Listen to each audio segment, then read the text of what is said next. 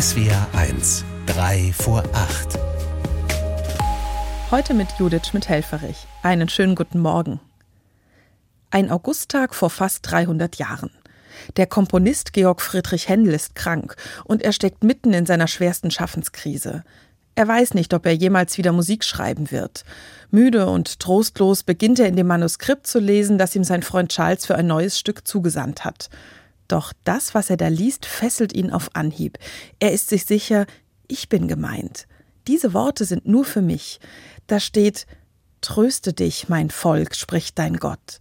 Vernehmt die Stimme Johannes des Täufers in der Wüste, bereitet unserem Gott den Weg.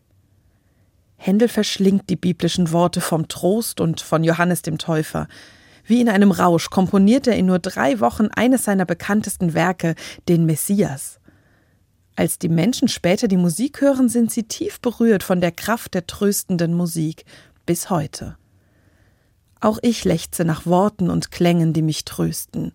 Kriege an so vielen Orten auf unserer Welt, hasserfüllte Menschen, die brutal morden, Hitzewellen und Überschwemmungen. Und dazu das, was ich in meinem Umfeld mitbekomme. Ein Kind, das kurz vor der Geburt im Bauch der Mutter stirbt. Eine Krankheit, bei der die Ärzte nicht wissen, wie sie sie in den Griff bekommen können. Da ist so vieles, was das Herz bedrückt und was mich ohnmächtig und ratlos zurücklässt. Wie sehr brauche ich in solchen Zeiten Trost, der mich stärkt und meine Seele wieder aufrichtet. Händel hat den Trost in alten biblischen Worten gefunden und in der Figur von Johannes dem Täufer. Von ihm ist heute am dritten Adventssonntag in katholischen Gottesdiensten die Rede. Johannes ist zuversichtlich, dass Gott kommt. Darauf weist er sein ganzes Leben lang hin. Er selbst sieht sich als Wegbereiter Gottes und sagt, ebnet den Weg für den Herrn.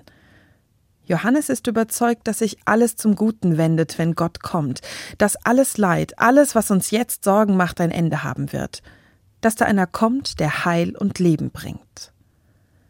Auch wenn Menschen nach wie vor einander Schlimmes antun, auch wenn es weiterhin Schicksalsschläge und Naturkatastrophen gibt, so tröstlich sind für mich adventliche Gestalten wie Johannes der Täufer und auch Klänge wie die von Händels Messias.